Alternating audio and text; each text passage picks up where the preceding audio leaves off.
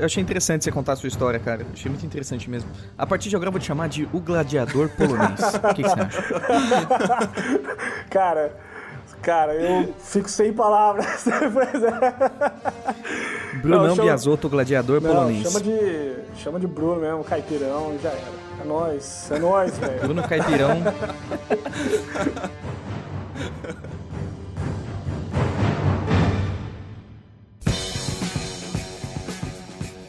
Olá, meus queridos marujos e marujas, e sejam muito bem-vindos a mais um Iconicast. Eu sou o Henrique Lira. Eu sou o Marco Álvares.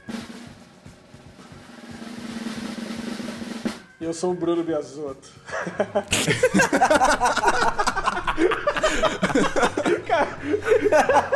que foi isso?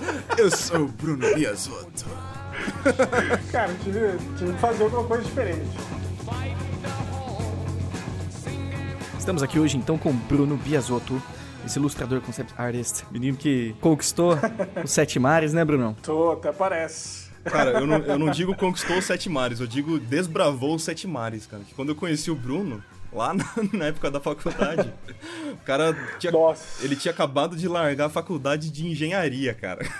Olha aí. Caralho, velho. Você sabia dessa, Henrique? Uhum. Cara, sabia foi, foi, foi uma aventura bacana, foi uma aventura bem bacana. Você não chegou a terminar, né, a faculdade de engenharia? Não, cara. Ela que quase terminou comigo. Tá Justo. Ela terminou com você. não, não cheguei, não cheguei a terminar e é, principalmente no final, assim, no último ano, nossa, eu era um péssimo aluno. Já não, já não cursava mais nada. Uhum. Porque eu já, eu já tava, tava, muito, tava muito claro na minha vida que eu tinha tomado uma decisão, uma decisão errada, né? Aquela foi uma das decisões erradas que eu tomei na minha vida. Caramba! Nossa, uma das. Eu, eu, imagino as outras, sabe? Não, aquela vez que eu matei aquele cara também não foi uma boa ideia, né? Esconder no porta-mala é sempre uma má ideia. Cara, eu lembro, então... eu lembro de outra coisa também que pode ter. Eu não sei se você pode chamar de decisão errada, mas eu lembro que você também queria quadrinhos, cara. Você lembra disso? Lembro, lembro. Eu lembro, porque principalmente, cara, porque esse foi o meu background, né? Vamos dizer assim. Foi meio que por isso que você largou a faculdade de engenharia? Tipo, para fazer quadrinhos? Não, cara. Foi na época, quando eu tava fazendo engenharia, eu conheci. Porque, velho, eu sou trintão, né? Tenho 32 anos. um idoso. Sério? Um corpinho é, de 29, cara. Que eu venho. eu tô falando isso porque assim, eu vim, eu, pelo menos, eu vim de uma época ainda, vamos dizer assim. No meu tempo! Que eu. É, bem no meu tempo. Cara, com 15 anos. Computador era, uma, era muita novidade. Internet, velho, era uma coisa que muito pouca gente tinha. Muito pouca gente. Eu fui ter acesso à internet, vamos dizer, do jeito que eu tenho hoje, né? O livre acesso à internet, 24 horas por dia se eu quiser durante a engenharia. Que Nossa, na, época eu já, na época eu já tinha 20 e poucos anos. Alguns amigos meus já tiveram antes esse acesso. Eu que não era dessa trupe, vamos dizer assim, né? Mas mesmo assim, mesmo a galera que tinha acesso à internet do jeito que a gente tem hoje, acho que foi nos anos 2000, vai, 2001, do jeito que ela é hoje, né? Cheio de links e uhum. canais, etc e tal. Facebook não existia né? Eu fui Orkut a primeira... não existia. Existiu isso? Or... Essa época que não tinha? O, o, o Orkut existia, era a principal ferramenta. Não, tô brincando, tô, tô, querendo colocar você mais lá pra trás, tá ligado? Não, eu sou, da, eu, sou da, eu sou da turma que dava uma chavecada pelo Orkut, então eu consigo me defender nessa. Não tinha internet de escada naquela época. Não aceite é, esse velho. depoimento. Pois é, velho. O homem nem tinha ido pra lua ainda. Tá Tô brincando. Então, cara, então, e o que, o que fez eu gostar de desenhar quando eu era criança era história e quadrinho. Então, na época que eu fui na, era, na época que eu estava decidindo abandonar o barco da engenharia, o único mercado que me veio à, cabeça ainda era o de história e quadrinho, que era o Conan. mercado que eu conhecia. pois é, Conan, etc e tal. Coisa mais velha possível, né? que tava, pela minha cabeça, o Frazetta tava fazendo quadrinho até hoje. E beleza. cara, você me fez rir da morte do Frazetta, cara. pois é, velho. Não me senti bem com isso, não, cara. Sacanagem, meu ídolo, velho. Meu ídolo Sim. também não posso zoar com ele, não. Sim, claro. E, Brunão, eu só quero saber onde você tá hoje. Explica pro pessoal. Hoje eu tô aqui em Varsóvia, tô aqui na Polônia. Eu tô trabalhando aqui na CD Projekt Red. Pô, beleza. Eu tô eu trabalho em dois projetos deles aqui. Graças a Deus eu tô, eu tô aqui, deu, acabou dando tudo certo, né? Decisões erradas que na minha cabeça eu tava tomando anos atrás acabaram dando tudo certo. Né? E eu tô aqui com a minha esposa, a gente tá, tá quase um ano aqui já, vai fazer 10 meses agora em março, no final de março. E tá bem bacana, tá sendo, tá sendo uma experiência muito legal, tem muito trabalho a ser feito, né? Tem muita coisa para fazer, é bem puxado, mas era exatamente aquilo que eu pensava. No mínimo uma, é uma experiência coisa... engrandecedora, né? Muito, muito. Até pelo até pelo fato de como é o estúdio em si, assim. É, o estúdio, ele, ele tem essa... Vamos dizer assim, ele tem um perfil multi, multissocial, assim, multissocial... Cultural? Multicultural é a palavra, né? Então, você, cara, um país que você imaginar, existe pessoa trabalhando ali no estúdio. É meio que Isso é muito tipo legal. o Canadá muito também, né, cara? É, cara, Canadá é muito assim, o pessoal fala. Os Estados Unidos também é, né? Os Estados uhum. Unidos também, também tem isso. Mas eu nunca tive contato com ambiente desse tipo antes. Então, para mim, tá sendo muito legal. Muito bacana. Tirando os menos 20, né, Bruno? Tirando me... Cara, o inverno aqui é pesado, é bem pesado. É legal porque a gente escuta falar, a gente vê na televisão, ouve pela internet, né? Mas a hora que você sente, velho, menos 23 foi o mar, foi o na mínimo, orelha. foi a menor temperatura que eu peguei aqui. Caramba, Nossa velho. Senhora, cara. É. Ah, eu queria é tanto ver pesado. neve. Toma. Você quer neve? Toma neve. Queria neve, é? Toma neve na cara, é, vindo na tua boca. Escreveu um dia de neve, né? Dois dias. Depois tchau. Você descobre que neve é uma, uma areia gelada, né? O que o pessoal fala. É, é uma areia gelada e que dura por quase seis meses aqui. Destrói carro, destrói um monte de coisa também, né? Cara, é destrói. Foda. Destrói sapato, velho, vamos dizer, porque a galera, pra, pra você caminhar né, na, na rua, na calçada, a galera joga sal, né? Hum, com aquela verdade. areia, com a, o cara pega aquela areia de mar e ele, ele joga ali. Então aquilo lá come sapato. Você tem que comprar algum calçado especial, por exemplo. Aí o que, que o Bruno faz, né? Aí ao invés dele de carro pro trabalho, ele vai, ele vai a pé. Ele vai a pé com menos 25 graus no exterior. Isso é sério? Cara, Pergunta ia... idiota. É de uma é coragem isso é sério, velho. Isso é, é sério. sério. Nossa! Aqui, aqui é Biasoto, aqui o bicho pega, velho. Caramba, cara! Não, tá se tornando cara, é um russo, velho, sabe? Esse cara louco. Cara, russo, depois eu vou dar um exemplo pra você. Corotinho de vodka. Depois eu vou dar um exemplo disso. Então, eu tô indo a pé, um me shot forço, de, vo eu... de vodka e vai correndo pro trabalho, velho. Sim, bora pro trabalho. Graus. Cara, isso é, isso é bem comum. Principalmente o shot de vodka, a galera. A galera aqui impressionante. Dia a dia. É impressionante. Entregou um arquivo? Cara, Vira um shot. Vodka, a vodka aqui na Polônia é mais barato que água. Pra você ter uma ideia. Sério. É muito barato. Governo, tudo, a galera tem uma piada. A galera faz uma piada que tudo aumenta aqui. Menos o preço do álcool, tá ligado? Se aumentar o preço do álcool, tem uma revolução, um protesto, a galera quebrando tudo. Tá Posto de gasolina não é pra carro, né? É pra galera se abastecer a si mesmo, né? É, é bem desse jeito. Eu tava. Eu... Amigão, completa. completa aí. Abre a boca assim. completa. Mas eu tava indo a pé, cara, era o único exercício que eu tava fazendo praticamente. E exercício físico e. Foi, foi, foi difícil no começo ir a pé no inverno, mas depois você acostuma. E você tá caminhando esquenta também, você tá cheio de blusa, você tá cheio de jaqueta, cheio de meia. Às vezes coloca duas cheio, meias. Cheio de receios. então você, você dá um jeito. Mas eu tenho um exemplo, cara. Tem um cara que é da Bielorrússia. O cara, o cara trabalha. Ele é quase vizinho de mesa comigo ali no estúdio. Esse cara, velho, menos 20, esse cara tava vestindo moletom. Juro, eu juro por Deus, eu juro. Quer sair de shorts. Eu juro, e no, o cara, o cara, aquele, aquele, imagina aquele o estereótipo russo, assim, magrelo, o cara vestia um moletom e tava bom, velho. Menos 20, era, era impressionante. É, é impressionante a resistência. Caramba. Dia a dia. Dia a dia do cara. Era o dia a dia do cara. Café da manhã. Café da manhã, impressionante. era bem legal. que legal, cara. E como que tá sendo trabalhar com tanta gente em tanto lugar diferente, cara? Cara, isso é bem legal, porque você. O fato de todo mundo, praticamente, né, metade do estúdio é de fora, isso faz a galera buscar uma interatividade, assim. Todo né? mundo no mesmo barco, né? Exato.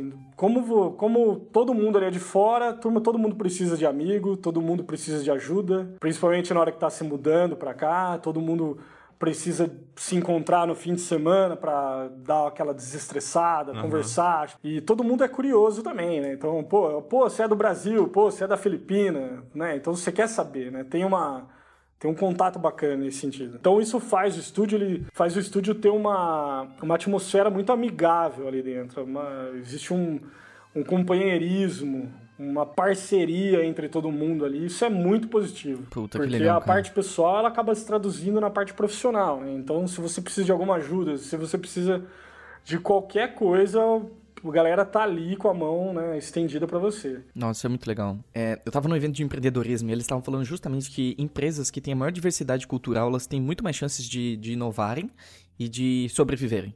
Só pelo fato de ter pessoas de, várias, de vários tipos. Homens, mulheres, héteros, homossexuais, é, sabe, assim, países diferentes. A diversidade, ela ajuda no, na sobrevivência de uma, de, um, de uma empresa. Olha que interessante, né? Deve ser de que pelo fato de, de dessa reunião de pessoas tão diferentes, até essas pessoas chegarem ali já demonstra que essas pessoas não são acomodadas de certa forma, né, cara? Porque elas já estão saindo da sua realidade, enfrentando uma, uma, uhum. uma barreira enorme para poder crescer como profissional. Deve ser alguma coisa assim, né? Sim, cara. Não, com certeza. O perfil é exatamente esse, né? Guerreiros, Você... Né, faca no dente. É, não é nem. É, vamos dizer assim, é uma galera que realmente está buscando alguma coisa na vida. Né? Você tem que ter alguma, algum plano na sua vida, alguma coisa que você tenha de importante para buscar para fazer você mudar de país. É, a gente tem muito discurso no Brasil de se mudar do país por causa do Brasil, né?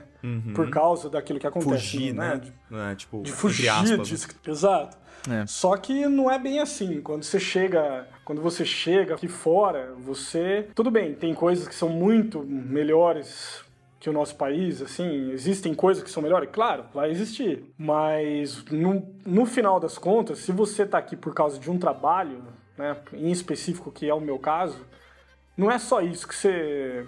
Não é só disso que você se, acaba se alimentando, tá ligado? Eu tô aqui por causa de um trabalho, eu tô fugindo de, alguma, de algumas coisas do país também, mas no, fim, no final do dia, cara, eu tenho um futuro que eu tô buscando, né? Eu tenho um, um futuro pessoal, vamos dizer assim. Foda-se o país que eu tô, foda-se a com a galera, assim. Foda-se onde isso seja, é, né? É, essa que é, essa que é a verdade. Você, você, não, você não tá acomodado, né? Mas é difícil. É, por isso que a galera, a galera que tá buscando esse tipo de experiência ela tem que ter um compromisso mesmo, assim, ter um compromisso verdadeiro, porque, cara, imagina, se você chega num. Você vai se mudar de país, você vai chegar num estúdio desse e tá todo mundo ali dando 100% do dia dele pro trabalho e aí você vai dar uma, um migué, né? Ah, entendi. E... É. Tem você tá entendendo? correr atrás um... também, né? É, cara, você vai dar um migué e, cara, é legal. Pra mim, o grande impacto tá sendo esse, assim. Eu, eu vejo que aqui não tem migué, velho. Você tá entendendo? No Brasil, em muitos em muitos freelas que eu fiz, até para alguns estúdios assim, brasileiros, assim, os caras, eles dão migué em busca só do, do lucro, vamos dizer assim. Os caras não estão nem para nada, né? Tá envolvido no projeto, casos. necessariamente, né? Não estão. E no final, das, no final do dia, o projeto é sempre uma porcaria, né? Essa que é a verdade. Né? Por causa disso, vamos dizer assim. O que, que você está observando aí, na sua vivência, que você acha que poderia ser eh, trazido para o Brasil para melhorar os processos do Brasil? Cara, eu acho que. Difícil a pergunta. é, uma pergunta muito boa. Uma pergunta... É, são perguntas filosóficas, né, na verdade. Né? Vamos devagar. Bom, primeiro que, cara, tudo que eu responder é em relação à minha vivência, né? São as minhas opiniões. Lógico. Certo? E provavelmente eu não vou estar certo em muitas coisas. Eu vou estar certo naquilo que eu penso para minha vida só. É, eu acho que a, eu, eu acho que essa, essa coisa de não ter migué, essa coisa do comprometimento é uma delas, tá ligado? Não Essa é uma pergunta Miguel. filosófica, né? O Miguel. Vamos falar sobre o Miguel. A origem latina do Miguelius. Miguelius. eu, é bem assim, velho, porque a gente tem uma cultura de migué no, hum. no, no, Brasil. Eu, eu trabalhei, eu, eu, eu, trabalhei em, em, outros setores já na, durante a minha vida, né? Eu dei aula, dei aula em cursinho, pré-vestibular. Uhum. Eu trabalhei durante 10, 11 anos numa, numa loja de, que vendia tinta para tintas imobiliárias, né, no caso. E eu fui balconista, eu, fui, eu carregava, eu, eu, descarregava caminhão. Então eu tive contato com gente de todo tipo, de todos os níveis, de todo gente que estava buscando, gente que não estava. E existe uhum. uma cultura do Miguel. No, lei de Gerson, né, cara? A lei do Gerson. Onde eu estava, na, no mundo que eu vivi, existia. Pode ser que isso não tenha existido em alguns universos, em algum, em algum universo de alguma outra pessoa, no caso. Sim, sim. Mas dentro do meu universo uhum. eu vi muito disso daí. Em contrapartida, eu também via e me deparei com pessoas que levavam a sério muita coisa. E elas que me ensinaram muita uhum. coisa também, gra graças a Deus. Dando aula, na loja, é, fazendo engenharia. Eu percebi que na engenharia quem estava dando migué era eu. eu, tava, eu eu, eu, a, gente tem que ser, a gente tem que ser honesto com a gente mesmo. Eu dava migué na engenharia. Ah. Né? Eu dava migué pra mim, eu dava, uhum. eu dava migué comigo mesmo. O pior migué é consigo mesmo. Eu tava dando migué comigo mesmo, só que ao mesmo tempo eu tava dando migué com a galera também. Vamos, vamos dizer que eu era um aluno de uma escola pública que tava rasgando dinheiro... É, eu tava jogando o dinheiro público no lixo, porque eu era um cara que não tava levando a engenharia que o governo tava me bancando a sério. Certo? Mas você não é exceção então, não, cara que eu mais vi na né? faculdade é isso. É. Sinceramente, cara. Triste, mas é verdade. É, infelizmente, uhum. infelizmente sai uma galera muito boa, é. muito boa. Eu, eu era dentro do meu curso, eu posso dizer que eu era a minoria, assim. Daquela compensada, né? É, mas tinha uma galera muito boa. Quando eu mudo pro design, aí eu, eu acabo não dando mais, mais migué comigo e nem com a galera, assim, eu acho eu tava. Eu acabei estudando coisas diferentes, eu acabei me dedicando de alguma forma ali, e que me levou a estar onde eu tô hoje também, graças a Deus. Não, então eu acho que eu, tentaria levar muito isso, a cultura do. Essa, tirar essa cultura do Gerson, mas eu, eu. O que eu acho também, o Brasil ele tem muito disso por não ter educação, cara, né? Então, é a base, você né, não cara? tem educação, você, você acaba buscando atalho. Eu lembro a, a, a primeira é vez que eu, que eu escutei né? Que, cara, se você desenhar tantas horas por dia, vai dar certo, né? Eu escutei isso de um americano, que foi o Anthony Jones, né? Que ele fala, lá no primeiro live stream que ele, que ele fez, quem me passou esse live stream foi o Marco, na época, né? Que a gente fez faculdade juntos. Uhum. Uhum. E o Marco, você me passou muita coisa na faculdade lá na época, foi muito importante para mim. Muito importante, é importante até hoje. Eu escuto eu escuto alguns desses live streams, eu, eu, eu, eu coloco episódio de novo aqui para repetir, tá ligado? Bruno, é o seu momento. Faça uma declaração de amor pro Marco. Música romântica. Música romântica. Vai lá, Mas Bruno. ele era Abre o filho coração. da puta também. que isso, cara? Quer me queimar, cara? Que isso?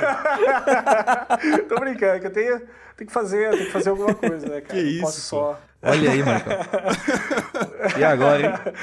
Mas explica, era, explica mas... por quê.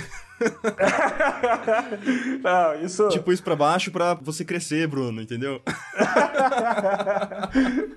Não, é mentira. É mentira. Isso é, isso é brincadeira. Mas. Na... Até perdi. Fiz a piada, até perdi onde é que eu tava. Pô, você me chamou de filho da puta. Mas. essa parte eu lembro. Não, essa parte eu lembro. é, bom, enfim, eu acho que essa questão da educação e a gente ter que buscar algum atalho. Eu fui escutar no podcast que, né Cara, se você se dedicar, vai dar certo. Eu fui escutar isso no podcast. Você não escuta isso no seu dia a dia. Eu nunca escutei isso de um professor no, no meu colegial, tá ligado? Você escuta de uma certa forma. Só que você tem muita, muito no Brasil ainda, se deve àquela cultura do, do talento, né? Você tem que ter talento, você tem que ter nascer, nascer para isso, você tem, que, você tem que ser bom naquilo. Quando na verdade, cara, não é bem assim, né? Antes de começar a estudar, você já tem que ser bom, porque senão você não vai ser nada, né, cara? É. Isso é a maior bobagem que Exato, Exatamente. Exato. Isso tem muito na, no ensino fundamental, no ensino médio. Cara, se você não é bom em matemática, você se fudeu. Já era você tem a caveira feita. Né? se você não é bom em física, se você não é bom em química, o que, que você vai fazer da sua vida, né? é, é, pra, é praticamente assim. Ah, tá, você tem direito para fazer. Hoje está se mudando, a internet está ajudando muita coisa, mas, mas eu acho que eu levaria muito disso também, a informação, né, a motivação, porque a galera, ela, a galera que o pessoal me cobra, mas ao mesmo tempo que eles me cobram, eles me motivam a fazer. Eles me dão uhum. acesso, eles me dão acesso a determinada informação, eles me dão acesso a até perguntar para quem eu preciso perguntar, entendeu? aquela distância, né? Porque existe uma, existe uma certa distância entre o professor, o sábio, e o cara que não sabe nada, né? E tem professor que faz questão de impor essa distância. Né?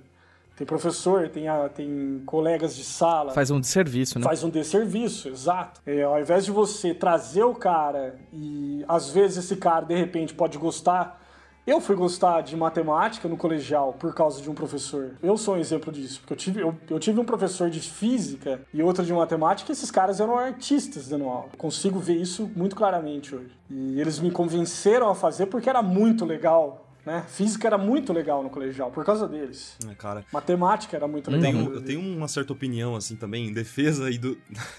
de certa forma, aos professores, que eu entendo também, cara, é meio que você ter que ser um. Além de um professor, além de passar bem o conteúdo, você tem que. Pra, em um colegial, assim, cara, você tem que ser meio que um palhaço, né? Meio que um. Um artista, assim, no sentido de fazer uma interpretação para agradar aquele bando de adolescente que não tá interessado com nada, né, cara? Além de, de simplesmente passar um conteúdo que pode ser interessante ou não, cara, você tem que chamar a atenção, você tem que, é, sabe, sei lá, fazer malabarismo Tem. ali para chamar a atenção do cara, porque senão, sabe, então isso dificulta Sim. também muito, né, cara? cara, quando, quando eu dava aula em cursinho, eu dei aula em cursinho quase quatro anos. E eu, eu tive que fazer isso. O que, que você não fez, Bruno? Como é que é? O que, que você não fez? O que, que você não fez, cara? Cara, eu fiz muita. Eu fiz. Na época eu fiz bastante coisa. Foi. Eu, na época que eu estava fazendo engenharia, eu estava buscando muita coisa para me segurar dentro da engenharia. Então eu fui, fui tentar fazer parte de empresa júnior, fui tentar fazer iniciação científica, fui tentar dar aula, fui dar aula no... A primeira aula que eu fui dar foi no cursinho beneficente da, da UFSCar na época. Então eu fui buscar maneiras de me manter interessado naquilo e mas não adiantava, não adiantava. Aquilo lá pra, aquela vida não era para mim, eu não, eu não me via fazendo aquilo pro resto da minha vida, né? Essa, essa foi a constatação. Sim, com certeza. Mas o que o Marco falou. Cara, eu fico imaginando a parede. Eu fico imaginando a parede do, do Brunão, cheio de fotos, assim, dele, dele tipo, cumprimentando o Nelson Mandela, sabe? Ele, Cara, outra foto com, com, um tubarão na mão, assim, pescando no Amazonas. Uma com chapéu Cara, de, bem... de, cozinheiro, outra com chapéu de engenheiro, a outra foto com um avental de não sei É, sabe? Cara, bem que eu gostaria, mas não, não, não foi assim. Mas eu acho que eu, eu, acho que é importante, cara, a gente ter uma a gente ter uma vida plural assim, Isso aí. porque eu acho que a gente se depara com situações nas quais a gente tem que mudar de opinião entendeu? É, essa, oh, yeah. é, essa, essa foi a grande. Por isso que eu não me arrependo de nada do que eu fiz. Eu tomei decisões erradas? Tomei, mas eu não me arrependo de nenhuma delas. Porque, cara, eu penso, algum, por exemplo, algum problema, alguma opinião que eu tenha hoje em determinado assunto, por eu ter vivenciado uma outra vida, depois eu acabo mudando de opinião, você está entendendo? Porque eu acabo repensando aquela Sim. situação de uma outra maneira. Característica falta muito. Acho que aquele erro, de certa maneira, né? O, o, erro, de certa maneira, nem é tão erro assim, né? Porque se ele te ensina alguma coisa. É, cara, ele. Se você. Você pode quem vai definir se isso vai estragar a sua vida ou não é você, né? É claro que eu passei por momentos depressivos, é claro que eu, cara, eu falei, caralho, o que, que eu tô fazendo na minha vida e tal. Mas no final, da, dali um ano, dali dois anos, a resposta veio, você tá entendendo? Essa, que foi a, essa foi a questão. E aí eu falei, caramba, se eu não tivesse feito aquilo, putz, olha, tá vendo? Não teria dado nisso, né? Aí eu te pergunto outra coisa. E como manter a paciência de esperar dois anos por uma resposta, Brunão? Como, como não ficar louco? Como ter paciência? Ah, velho, isso é. Isso é essa, essa é uma questão de resiliência, né? É uma questão difícil mesmo. É uma. Eu, não, não é todo mundo que. Infelizmente, cara, eu acho que não é todo mundo que vai conseguir lidar muito bem com uma situação difícil na vida, eu acho. Porque acho que também é uma questão química, né? Cerebral existe uma variedade entre nós, de vivências também, de experiências de vida. Por isso que eu acabo tentando nunca julgar as decisões das pessoas, né? Eu acabo entendendo por que uma pessoa acaba, às vezes não conseguiu fazer uma certa coisa. Mas é, é difícil mesmo, cara. O que eu acho é, cara, o que na época, eu vou falar o que funcionou para mim, né? Cara, não foi assim, eu saí da engenharia, fui fazer design, beleza. No primeiro dia de aula, uhum. Eu era o melhor, eu já estava estudando pra caralho, eu já estava motivado. Não, imagina, não foi assim. Eu lembro que eu, eu entrei em design, cara, eu lembro que ah, come, começaram-se as aulas, eu demorei duas semanas pra ir pra aula. De vergonha. Eu lembro disso. Pô, eu lembro. Você, o Marco acho que lembra, porque eu tava. Não porque eu não tava interessado, não. Porque eu tava com vergonha, velho. Eu tinha 25, 26 anos. Eu tava com vergonha de entrar numa turma de 18 anos de novo de ser julgado de certa forma, tá ligado? Tava rolando um monte de estresse na minha cabeça, certo? Tava rolando um monte de uhum. um monte de questão, um monte de questões ali dentro da minha cabeça. E eu tava com vergonha, cara. Eu lembro que eu cheguei pro professor, eu cumprimentei o professor assim, eu não sabia nem o que eu fazia. Né? Então, na época eu não, eu não tava indo na aula porque eu não, não sabia o que fazer, velho. E eu lembro que, que eu, eu tinha aquela coisa de história e quadrinho muito enraizada ainda, e o design pega e me mostra essa, essa coisa do de, esse mundo de jogos, né? Esse mundo, essa, esse mercado, né? Que estava se desenvolvendo na minha cabeça, estava acabando de se desenvolver, né? Uhum. Então, tipo, foi difícil eu me manter. Eu não sabia aquilo que eu ia ter que estudar. Até hoje eu não sei, né? Até hoje ninguém sabe o que, que eu ia estudar, se ia dar certo, se não ia dar. Só que, cara, eu, eu tomei uma, eu, eu, assumi uma postura que foi assim. É, eu lembro que eu virei para mim mesmo, acho que foi no segundo ano. É, eu virei para mim mesmo e falei: bom, faz praticamente é, seis, sete anos que eu tô é, só fazendo cagada, né? Eu não tô assumindo responsabilidade, vamos dizer assim. Eu não tô levando minha vida a sério, então vamos tentar levar a vida a sério é, mesmo que eu não tô, mesmo que eu não, eu não, eu não tô vendo um horizonte nisso aqui, eu vou tentar levar isso daqui por 6, 7 anos também. Vamos ver o que vai dar. Então foi uma decisão mais ou menos assim, cara. Eu, eu decidi fazer dar certo para ver o que, que ia dar. Você tá entendendo? Tô me voltando na, nessa época, cara. Mais ou menos é. nessa época que você tava vivendo. Se você tivesse me explicado isso, Bruno. É. Solta, Lazareta. Não, porque agora você tá me mostrando o, o outro ângulo da, da situação, né, Brunão? Porque uhum. foi nessa época que. Lembra que você me procurou, não foi? Foi. Pra aprender o tal Nossa. do Photoshop, cara.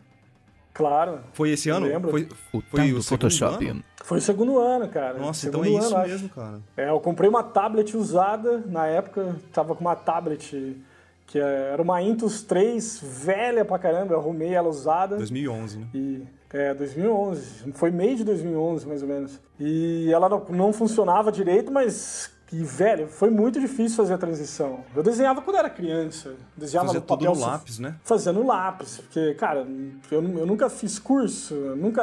Eu não tive um contato com arte, assim. E o que eu desenhava, eu, eu ia na banca, comprava Homem-Aranha, comprava Capitão América e, ao invés de assistir uma aula de história, matemática, eu desenhava no caderno. Era isso que eu fazia. Deixa então eu só recapitular essa história na minha cabeça. Basicamente, você fez várias coisas durante sua vida, fez engenharia, saiu. Com 26 anos, então, você entrou na faculdade de design. E com 27 e poucos, você decidiu levar o negócio a sério sem nunca, entre aspas, ter desenhado na vida. Não, não ele desenhava, ele é. já desenhava bem, eu lembro não, eu disso. já tinha. Mas é isso, que é. Eu, eu... ele não pintava. É. Essa é a parada. É, eu não. Eu ah, tinha. Okay. Vamos dizer que. Cara, sem querer, eu estudei, eu estudei de uma maneira certa, vamos dizer assim, porque. Porque o que, que eu fazia, né? Quando era. Acho que foi dos, dos 8 anos até os 14 anos de idade. Meu, eu tinha uma porção de histórias e quadrinhos. Conan, por exemplo, era uma delas, que era. Meu tio tinha uma coleção disso daí e veio parar na minha mão. Só que o Conan. É, foi, é, é, sempre assim, né? Alguma coisa, algum tio, alguma, algum amigo. E, cara, na época, a capa do Conan era do Frazetta, que eu não preciso. Acho, acho que quem é da área de arte conhece, né? Frazetta. Da área de entretenimento, pelo menos, deve conhecer. Frank Frazetta. E na época, o John Buscema, que é também um coroão e já não tá, não tá mais vivo também, ele era o responsável pela line art da, da história do. E na época, cara, quando eu era criança, a arte desses caras, ela me despertou uma curiosidade tremenda. Então, o que, que eu estava fazendo quando eu era criança? Eu estava pegando uma pintura do Frazetta e estava tentando descrever ela num grafite ou numa caneta Bic, numa folha de caderno. Cara, quanto de fundamento que eu estou estudando fazendo isso? cara. E, e o Henrique perguntou, no primeiro ano da faculdade, pelo que eu me lembro, assim, dos trabalhos que você entregava lá é, de desenho de observação, lembra? Em desenho de observação. Você tinha uma noção de volume já muito. volume, anatomia, muito bem desenvolvido já. Então, Sim. o que te faltava realmente naquela época era saber pintar, fazer um acabamento final mesmo, né? Pra, pra tornar aquilo é. comercial, né? Comerciável. Exato, cara. Que era Exato. Isso, né? e, é, e, claro, tem toda a parte de valores, tem toda a parte de composição. Hum. Aí entra uma série de, de, de, questões, né? Mas aquela, aquele fundamento, aquela percepção né, inicial isso eu já tinha. Isso era uma coisa que esse pontapé inicial ele foi, vamos dizer, entre aspas, fácil. O difícil foi fazer a transição para o digital. Isso foi muito difícil. E só, só que eu também, eu também não tenho. Eu gostaria muito de, de pintar óleo um dia. Gostaria muito de pintar aquarela. Eu fiz lá algumas aulas na, na universidade, então, mas eu já tinha um fundamento bacana, vamos dizer assim, e ah, na hora que eu fui traduzir isso para o digital, foi complicado. A, aquela, aquela, parte. Porque você tem a percepção tradicional né, da, do, do, peso do lápis, né, da assim, a sensibilidade que você tem na ponta do dedo. Você traduzir isso do material para a parte de luz, né, que é a parte digital, a gente está mexendo só com luz por mais sensibilidade que tenha a caneta, não é a mesma coisa. Então no começo você vai apanhar. Para mim foi difícil essa parte. Mas e é difícil até hoje. Cara, quantas vezes eu não tento fazer um shape do jeito que eu quero, eu tenho que tentar por meia hora, 40 minutos, certo? É, ainda é assim. É, só que eu tenho uma percepção melhor hoje, graças a Deus. Né? De tanto que eu treinei, de tanto que eu tô estudando até hoje, né? Mas, cara. É... Ainda é constante, então. Ainda é constante, cara. Eu seu estudo? Nossa, com certeza. Eu estudo, eu estudo fundamento todos os dias praticamente. Todos os dias eu, eu saio do trabalho, eu venho para casa. Quando se eu não tenho que continuar trabalhando, eu estou estudando. Eu pego alguma alguma foto para fazer, eu pego alguma composição para estudar de algum outro artista ou de alguma foto, vamos dizer assim. Eu tô sempre fazendo alguma coisa. Porque não, não tem segredo, velho. Você tem que fazer, você tem que ralar. É tempo de popô na cadeira. Não, não tem segredo para ninguém, velho. Por mais que o cara tenha um certo talento, né? Eu, eu faço compara, muita comparação com, com a parte de atleta, né? a parte de esporte, assim. Cara, por mais que o Michael Jordan, por mais que, sei lá, o Messi, esses caras tenham um talento a mais, eles mostram isso quando eles trabalham ali, quando eles vão pro jogo, mas não interessa, velho. O cara tá ali treinando treinando 10 horas por dia, 8 horas por dia. Certo? É. O que você chama de talento, eu chamo de 15 horas por dia Pode trabalhando. Ser, exato. Né? Tem... Eu não, não acredito em talento, não acredito em dom, não acredito em nada exato. disso, cara. Pra mim, talento, é. É, uma... Quis dizer, deve ser alguma coisa mais. uma Talvez uma facilidade fisiológica já. alguma coisa mais é. assim. Tem uma entrevista do Michael. Tipo, o cara tem uma perna grande ele sabe jogar basquete melhor. É, sei lá. Não necessariamente, né? Mas uma estatura. Injustiças uma estatura biológicas. É. Maior no basquete, por exemplo, faz ele, sei lá, um melhor lançador. Eu não sei. Eu não conheço muito basquete, é. mas é isso que eu tô sim, querendo sim, dizer. Sim, saquei, saquei, saquei. Tem uma, tem uma entrevista do Michael Jordan que é legal, que ele. É, a repórter pergunta para ele, cara, por que, que você é tão melhor do que os outros, né? Ele responde muito simples, ele fala, porque eu amo muito mais que os outros. Eu amo esse isso esporte é muito mais que os outros. Né? Tem que então, muito, cara. Louco isso, é, o, é o Michael Jordan falando, né? Então...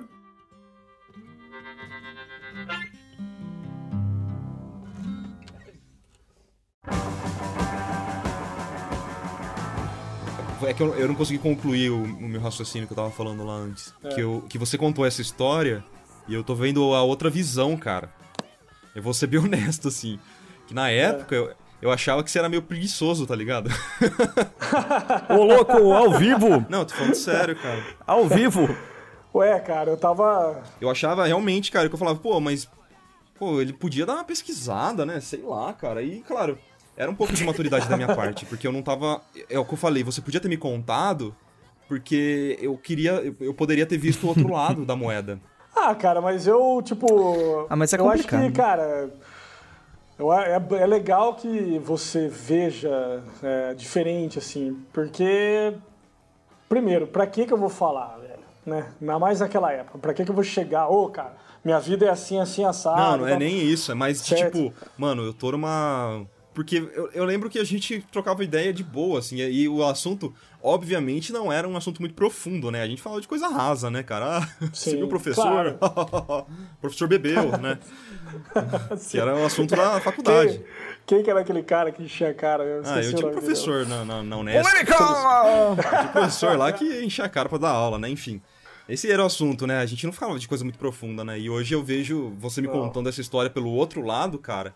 A gente vê que e, a cara, gente evolui, na... né, cara? Que coisa. E cara, aí. Na época. Mesmo assim, eu época... fui lá e te ensinei Photoshop, não foi? Foi, claro. Mas, cara, mas na época. Posso ter sido cuzão, que... mas. Não, imagina, cara, não foi. Cara, se fosse, imagina, velho. Eu não, teria amizade que eu, a gente não teria essa amizade que a gente tem hoje. É verdade, é. Então, fui cuzão. Eu fui só meio, eu... assim, é, eu, eu não, fui cara, preconceituoso, talvez. Desculpa. Não, aí, se, se, você, se, se, você foi, cara, eu na época eu nem, nem, nem me atentei nisso. Então, vamos voltar. Eu, cara, eu fui muito legal com você, cara. Poxa, você viu? Cara, a, a, a, questão mais, velho, é que, assim, na época, a, aí eu vou. Aí é uma opinião que eu tinha e tenho depois de ter feito engenharia, assim, né? E, porque, cara, eu já tinha passado por uma, por uma, por uma universidade, vamos dizer assim, que, digamos, diga-se de passagem, exigia muito mais de estudo do que o design. Claro, muito. É, Imagino, cara. Muito, muito mais, porque, cara, é, o, o, curso era muito subjetivo de design e eu. Não, eu vamos via... ser claro também, né? Um curso de engenharia você está colocando a vida de pessoas em risco. Você não pode fazer qualquer coisa assim, né, cara? Não, não é nem. Mas... Uma arte errada de design não pode prejudicar ninguém. Não, mas é, é meio que isso também, não é? Cara, depende. Você tem áreas. Você tem várias áreas de engenharias, né, cara? Depende. Não necessariamente. Você tá fazendo robô para fazer uma. para fazer um produto. Esse é o mais depende. perigoso de todos. Não. Concordo. Tá. Tá, tudo bem. Tá, beleza.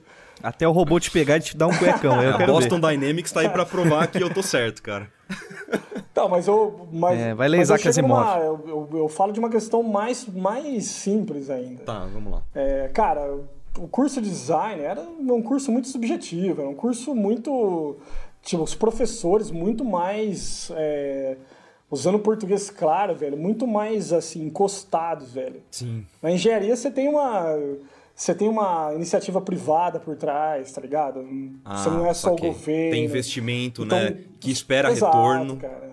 Exato. Você tem, eu lembro, na UFSCar você tem uma Alcoa, velho, que ela constrói todo um laboratório para engenharia de materiais. Ah, é legal. E você tem que. Você tá entendendo? Uhum. E no curso de design, velho, eu, e na, eu lembro que na época que eu, eu fui lá fazer o curso de design, em pouco tempo eu saquei, velho. Eu saquei muito rápido que ali eu não ia conseguir informação nenhuma, informação, vamos dizer assim, de grade curricular, eu não, eu não conseguiria informação nenhuma daquilo que eu precisava fazer, certo? Então, tirar nota, tirar média, média final, isso daí não me, não me interessava mais. Eu já tinha passado por isso e não, não era isso que ia me levar a fazer o que eu estou fazendo hoje. E eu, eu era muito íntimo de um, de um professor lá que, na minha concepção, são dois, são, foram os dois que os que mais me, que me interessaram, né? E o Goya e o Osmar na época. Eu falo, eu falo com, eu falo e não tô nem aí. Eu falo o nome desses dois caras porque para mim eles foram os melhores caras e são os melhores do departamento. E o resto é um bando de meia Osmar, boca. pra né? mim, é um dos melhores professores que eu já tive também, cara. Então, em casa, cara, eu tava estudando coisas que a... coisas que a galera não tava, né? Eu tava estudando muito mais no lápis, eu tava estudando anatomia, eu tava estudando... Eu não tava estudando Photoshop. Cara, eu, eu, eu fiz a melhor escolha de todas, porque na hora que eu fui mudar pro Photoshop, eu tinha fundamento que ninguém ali tinha, entendeu? Então, tipo, é, de, de qualquer situação, né? Em qualquer. Eu lembro que eu fui pegar livro de animação, assim. Uhum. Então, cara, seguir aquilo que a faculdade tava, tava dizendo, cara. Faculdade da nossa área, ela praticamente não serve para nada. A gente não tem curso que vai ensinar a gente fazer o que a gente faz. É, eu vejo isso muito aqui na Europa, cara. Por exemplo, tem um a Gobelin na França, né? Tem a Film Academy na Alemanha, tem Animation Workshop na Dinamarca. É. São faculdades que, assim, que elas são... O que eu acho muito complicado no Brasil, por exemplo, é que os professores precisam ter doutorado. E o que acontece? Quem tá no mercado, quem tá lá no dia a dia na labuta, não tem doutorado, cara. Você pega os melhores artistas, eles não têm doutorado. É, eles... Essa é a minha maior crítica, assim, ao Nesp, que eles não incentivam é, profissionais profissionais do mercado mesmo a trabalharem, a ensinarem o que eles aprenderam, né, cara? Porque é, é uma coisa assim que. Eu, eu tô falando da Unesp aí, pra quem, tá, pra quem tá ouvindo, eu tô falando da Unesp porque é a minha realidade, né? Foi onde eu estudei. Mas eu, eu vejo muitos cursos produzindo professores ensinando futuros professores que vão ensinar futuros professores. Então é um ciclo que não necessariamente pulveriza profissionais no mercado, sabe? Então você forma professores que vão formar professores. Então isso vira um ciclo vicioso de que e aí você acaba de se é, você acaba se perguntando qual realmente é a função daquele curso, entende? E outra, velho, esse muitas vezes o cara ensina o caminho encostado que o cara levou para virar professor. Porque essa coisa de cara, hoje o cara muitas vezes busca ser professor porque o cara tem medo de entrar no mercado de trabalho. Vira meio o cara que... tem muita gente leva ali como um cabide de emprego, né, cara? Que é. E é cabide de emprego. E é, cara, você. Muitos professores. Você vai lá, velho, você puxa o saco do fulano, você vira. É, você vira queridinho do ciclano, brother, é, já era. Você tá dentro da panela. Você tá entendendo? Quando eu lembro que depois eu fui fazer uma. No último semestre, eu fui fazer também uma matéria com um aluno especial na Unicamp, no curso de mediologia lá, na, na coisa de mestrado, que eu tava pensando no mestrado, em, com alguma possibilidade assim também. E de, com medo de entrar na, no mercado de trabalho. Né? Também tive, eu era um desses caras. E, na, cara, a hora que eu olhei para aquilo, para aquela, para aquela encenação. Aquela panela, né? Cara, aquela panela, porque, velho, o cara tava discutindo. Né? Eu lembro que o você tinha que levar os trabalhos é, digitais, de blá blá blá, de fulano de tal, não sei o quê. Velho, tinha professor ali, a, a, primeiro, uma, uma matéria sendo ministrada por quatro professores. Vai tomar no cu já, né? Isso já, isso já é um absurdo, já é um, cabi, já é um cabidal tremendo já. E aí, velho. Oh, beleza. Não, e aí a matéria, o cara, você tá discutindo o que tá acontecendo na área digital, o que, que tá acontecendo é, que software, o que, que a galera tá propondo de novo e tal. E vem uma mulher querendo falar de platô. Cara, o que, que o platô tem a ver com a situação? Você tá entendendo? Se você tá numa conversa filosófica da coisa, etc e tal. Uh, sei era lá. Era de software filha, que tava tá falando, né? Não era de. É, velho, vai. Pelo ah, amor cara, de Deus, mas. Né? Eu acho complicado esse tipo de curso. Eu acho complicado, assim, porque eu sinto que muitos cursos, eles têm uma pegada de masturbação mental muito forte exato, e pouca coisa prática. Né? Então as pessoas estudam muita teoria. Por que o rádio influencia ah, vai, a sociedade? Foda-se porque ele influencia sociedade. Vai lá, estuda um negócio, pratica, faz, sabe? Eu acho que isso é muito mais valioso. É uma pegada, por exemplo, que eu gosto muito da Nomon, na Nomon lá dos Estados Unidos, né? A Nomon é uma escola voltada a ensinar 3D, com pessoas do mercado, pessoas muito boas. Aliás, a Letícia Reinaldo acabou de se tornar oh, uma das instrutoras. Legal, bacana. E, e, o que acontece é que é o seguinte: primeira semana, não sei se é primeira semana, tá? Mas no início, eles chegam e falam o seguinte: você vai estudar aqui, ótimo. Mas você vai estudar direcionado ao que você quer. Então, qual que é o seu objetivo? Aí a pessoa fala: Ah, eu quero ser animador 3D. Ok, mas animador 3D focado em quê? Ah, em animação. Ok, então você quer ser um animador 3D. Em que estúdio? Até nisso ele chega. E ele fala, é porque vai ah, moldar, okay, né, é o Disney. profissional. Ok, cara. então você quer... no mercado, cara. Exato, porque tudo que eles vão falar na, na sequência é para te ajudar a chegar Sim. nesse objetivo. E, cara, é assim, é um papo meio difícil de ter, eu nem sei é, assim, se o pessoal tá, tá interessado muito, mas é, é, é que meio assim, eu vejo muita gente saindo do curso, terminando o curso, aí olha, fala assim, olha, ele não fez, não foi atrás de publicar artigo para se manter ali na, na área acadêmica, e a faculdade é, é feita, a Unesp pelo menos, as, as universidades brasileiras, elas são voltadas para a área acadêmica mesmo, né, de pesquisa. Aí o cara não quer fazer pesquisa, ele olha para o mercado assim, ele olha para cima, é um monstro gigante que ele nunca nem sabe lidar. Aí a pessoa vai fazer o quê? Ela, ela fez um curso de design e ela às vezes nem gosta tanto, sabe? Ela tá completamente perdida, cara. Ela... E aí o que acaba acontecendo é que a gente perde muito profissional bacana, que poderiam se tornar ótimos designers e que eles vão fazer outra coisa, porque eles, sabe, eles nem tiveram, é, nem tiveram tato do que é o mercado, cara. Marca, eu tenho Isso é uma, é eu tenho uma, cara, eu tava estudando muito mais por fora da universidade, né, da faculdade de design do que pra faculdade, né? Como você bem lembra disso daí. Uhum. E, velho, eu tive média final geral de 9.1. Tá entendendo o que eu quero dizer? Tinha uma uhum. média. Eu fui é, bolsista FAPESP por quase dois anos, eu acho, sei lá, um ano e meio. Você tá entendendo? Mas o que eu, onde que eu tô querendo entrar nisso, cara? A hora de fazer o TCC lá, bando de professor que ia ficar rotando o que, velho? Tem um monte de professor lá que arrota o que para quem, tá ligado? Para eles mesmos ali. E, cara, eu, eu, eu dou conselho. Você tá afim de entrar, você tá afim de fazer alguma coisa da sua vida, é aquilo que o Henrique falou, cara. Vai, pega e faz. Não é, não é uma faculdade que vai te dar isso daí, tá? Claro, claro se você precisa fazer, se você, seu sonho é fazer medicina, cara, você vai ter que se regularizar, porque eu vou ter que confiar em você como médico, então eu preciso saber de onde você veio, né? Como engenheiro, Sim, claro. também. Agora, velho... É, como... Não é nem isso que a gente... Não é nem nesse mérito que a gente tá entrando. Né? Exato. Né? A gente tá falando mais... É, da... eu acho que a gente tá falando mais da área artística, é. na, na parte né? Essa parte que é... Cara, mas que seja... Precisa se tornar... É, vai falar de ciências Precisa se tornar arqueólogo, precisa se tornar qualquer... Sei lá, velho. Pegue, vai fazer, velho. Qualquer área, né? Acho que independente de tudo, acho que tem que surgir uma, um interesse pessoal antes de qualquer coisa. Você não pode utilizar a faculdade como motivo de você não fazer as coisas ou fazer as coisas do tipo. Você não pode terceirizar a sua responsabilidade de aprender para os outros. Do tipo, ai, eu não sei desenhar, mas, poxa, eu não tô na faculdade ainda. Foda-se. falar real, cara. No, no, final do curso, eu vi gente que não sabia. No final do curso de design gráfico, eu vi gente que não sabia o que era CMYK e RGB, cara. Que é o básico. é bem isso daí. Eu juro para você. É pois é, cara. Porque eu acho que as pessoas ficaram esperando alguma, alguma divindade vir e falar assim, ó, oh, CMYK é isso, RGB é aquilo, entende? E aí o cara ficou esperando, ou deve ter, ou faltou na aula, ou não sei o que lá, e aí o cara falou, meu, eu não sei o que é isso, eu tô me formando em design, e aí? Sabe o que eu sinto às vezes? Que o pessoal acha que tá na Matrix e vão colocar um cano na nuca deles, eles vão aprender tudo que eles precisam. É, isso é, isso é terceirizar a responsabilidade, né? Exatamente o que você tava falando. É, isso daí Exatamente. é uma coisa mais fácil de se fazer, cara. Isso daí. Você tem que ser igual o gladiador polonês! Cara, você tem que fazer por você mesmo, entendeu? Então, não mente pra, não mente pra você, né? Essa, esse seria o meu conselho. Que se foda o professor, velho. Que se Mas foda. Que se foda todo mundo.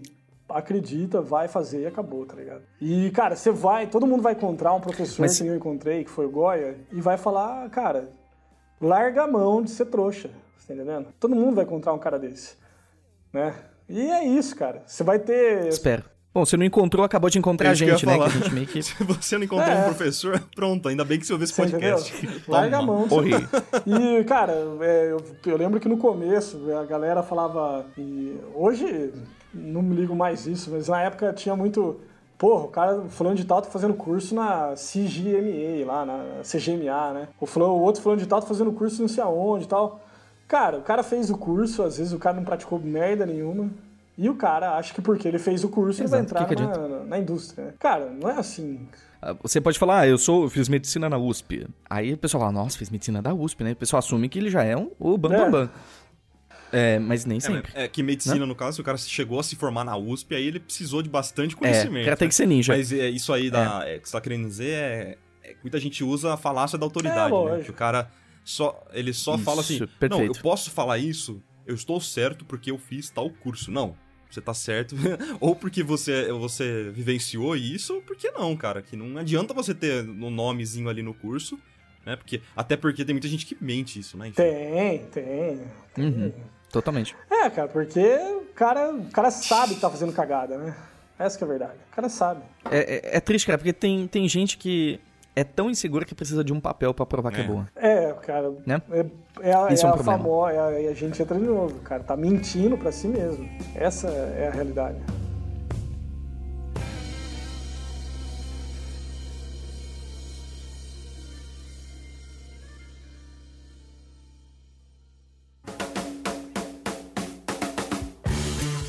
Te fazer uma pergunta, não sei se. Não sei se você já respondeu, mas você comentou, por exemplo, que você já carregou caixa, que você já fez trabalhos bem diferentes do que você faz hoje. De que maneira esses trabalhos influenciam o seu trabalho de hoje?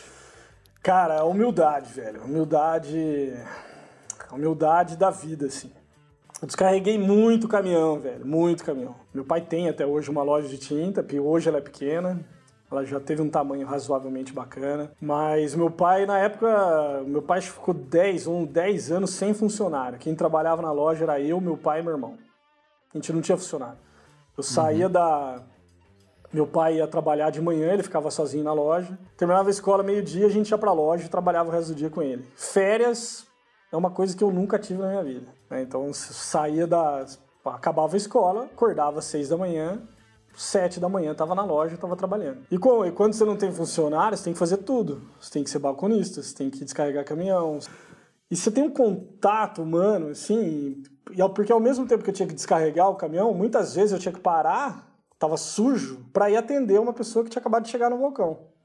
Então eu chegava, batia uhum. a mão, ô oh, senhora, me desculpa, né? Desculpa, eu tava descarregando ali, tava ajudando o pessoal, me desculpa. Ia lá, lavava a mão na torneira, me enxugava é, boa tarde, bom dia, o que, que a senhora está precisando, né? Então, cara, ao mesmo tempo que eu tinha que lidar com um cara muito pobre, com um cara que estava numa situação muito péssima na vida dele, ele, porque existe uma, existe uma profissão na, no Brasil que se chama chapa, tá? Chapa. É, é, chapa. São os caras que ficam no cantinho da estrada, geralmente, né? Exato. Você vê aquela placa camarada. de chapa, é, são, esses, são esses caras. Esse cara tá lá às 5 da manhã, 6 da manhã, esperando o caminhão chegar, o caminhão que precisa fazer entrega e descarregar na, na cidade ali. Às vezes o cara era viciado, alguma coisa assim. Eu acabava lidando com o doutor, velho, que tava no balcão. O cara era médico, ou a, a madame, tinha muito disso, né? A madame que era casada, uhum. aquela senhora de aquela senhora de 60, 70 anos que, né? Você viu os contrastes, che... então, né? Tipo, cara, imediatamente, em menos de um segundo, você já vê o contraste da, da sociedade, né, Exato, né, exato, velho. E aí, cara, você, eu não posso falar o português forense com chapa, que ele não vai entender. E eu vou parecer que eu sou um cuzão falando com ele. E eu não posso falar o portu... eu não posso falar o português do chapa com a madame, que tá no balcão. Então, então você então eu tive, eu tive que reconhecer muito as situações ali no dia a dia, a loja me ajudou muito nisso. E saber, cara, a humildade de reconhecer a esfera que você tá, o ambiente que você tá, com quem você tá falando, com quem quem você é, na verdade, né? Quem é você naquele ambiente? Uhum. Quem é você agora, né? Então, essa foi a principal coisa, assim, de ter essa vida plural, vamos dizer, de ter tido essa vida plural, foi a humildade que despertou, assim. E eu acho que essa humildade me faz continuar estudando. Ela me faz continuar olhando pro meu trabalho e enxergando que tá uma merda, vamos Ter dizer a assim. percepção, assim. né, de que se você não, não se mexer... Exato, cara. E eu vejo que isso é uma, é uma certa unanimidade, assim. No estúdio eu vejo muito isso. Os caras que são os os bambambans, velho, principalmente. Esses caras, eles têm uma humildade que você. Cara. Ainda bem. Ele é muito. O cara não sabe nada, na cabeça dele não sabe nada, cara. Ele tá aprendendo hoje tudo de novo, ele vem e te pergunta, tá ligado? tipo. Olha que legal, cara. Que bom que é assim. É, é louco, é louco, cara. É um conceito muito louco isso. Mas é bacana, é muito engrandecedor, assim. Ali dentro do estúdio, isso, isso eu trouxe pra minha vida aqui também. Ali dentro do estúdio eu sou amigo de todo mundo, cara. A senhora que limpa. Eu tenho um zelador lá, o cara que cuida de tudo. Esse cara é meu brother, velho. Eu chego no estúdio. e lá tapa na bunda.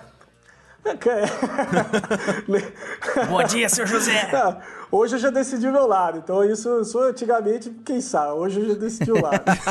Mas... Mas, cara, lá, esse o cara é brother, a, mulher que faz o café, eu conheço todo mundo, eu não falo polonês, esses caras não falam inglês, e a gente, eu sou amigo de todo mundo ali, tá ligado? Foda-se, né? Então, e, legal. é legal porque muitas vezes você vê, o, tem um, um dos líderes ali, que é o Adam, né, é o CEO da parada, ele ele também tem, tem, tem esse perfil, assim, mas ele, muitas vezes ele tá tomando café, você, você cumprimenta o presidente, você tá cumprimentando a senhora do café também, tá ligado? Então é, é legal, uhum. cara. Eu acho, eu, acho, eu acho bacana isso daí. Eu acho muito, muito bacana. Gosto muito. Nossa, eu achei fantástico, Brunão, como suas experiências passadas meio que interconectam com, com tudo, né? Meio que tudo se conecta de alguma maneira, né? É, cara. Tudo que a gente vive, tudo que a gente. Nada é à toa, né, velho? Eu acho que não é, cara. Eu acho que. Porque a, a gente está em construção, uhum. né, velho? Nós somos seres em construção ainda. Então, por isso é que eu acho que a gente tem que ter paciência, velho. É, a gente nada vai ser feito em dois dias, um dia, um ano. Você vai precisar de um. A natureza não dá pulo nenhum. Essa é a questão, né? A natureza não dá pulo. A natureza não vai dar pulo, cara. Então você tem que saber que você tá aqui vivo, sei lá. Tem muita teoria agora dizendo que isso aqui pode ser uma simulação de realidade, né? Sim. Um jogo, alguma coisa assim. Então você tá dentro do jogo, velho. Você tem que saber qual é a variável que você tem que manipular para conseguir jogar aí. É que o problema é que a galera sabe que não tem continue. Então ela fica com o cu na mão de ir pra frente. É, cara. Eu tive muito medo também. O medo ele trava a pessoa, né? Ele ele acaba fazendo você não tomar a decisão que você gostaria de tomar, muito, por muitas vezes. É muito louco, cara. Eu conheci uma eu conheci uma moradora de rua que eu era, eu era bem próximo dela, assim, a gente conversava bastante e então. tal. E uma vez ela precisava até de ajuda para guardar as coisas dela em um lugar seguro, porque, pelo que eu entendi, ia rolar um rapa, assim, na cidade, Caralho. de morador de rua, e eu, sabe, muito, muito pesado mesmo. e ela perguntou se podia. Né? Exatamente. E, horrível, cara. E ela perguntou se podia deixar as coisas delas na, na minha casa. E eu falei, claro, pelo amor uhum. de Deus, né? E as coisas delas ficaram lá. Só que o que eu achei mais interessante é que eu perguntei para ela: você não vai sentir falta disso, né? São suas coisas. Tudo que você tem tá comigo agora. Você não vai sentir falta de nada. E ela deu risada. Ela era sempre muito feliz, muito sorridente, sabe? Uhum. E ela chegou e falou: Meu querido, eu nunca tive nada. Nossa! cara, sabe? Eu sabia dessa história e me arrepiou de novo, cara.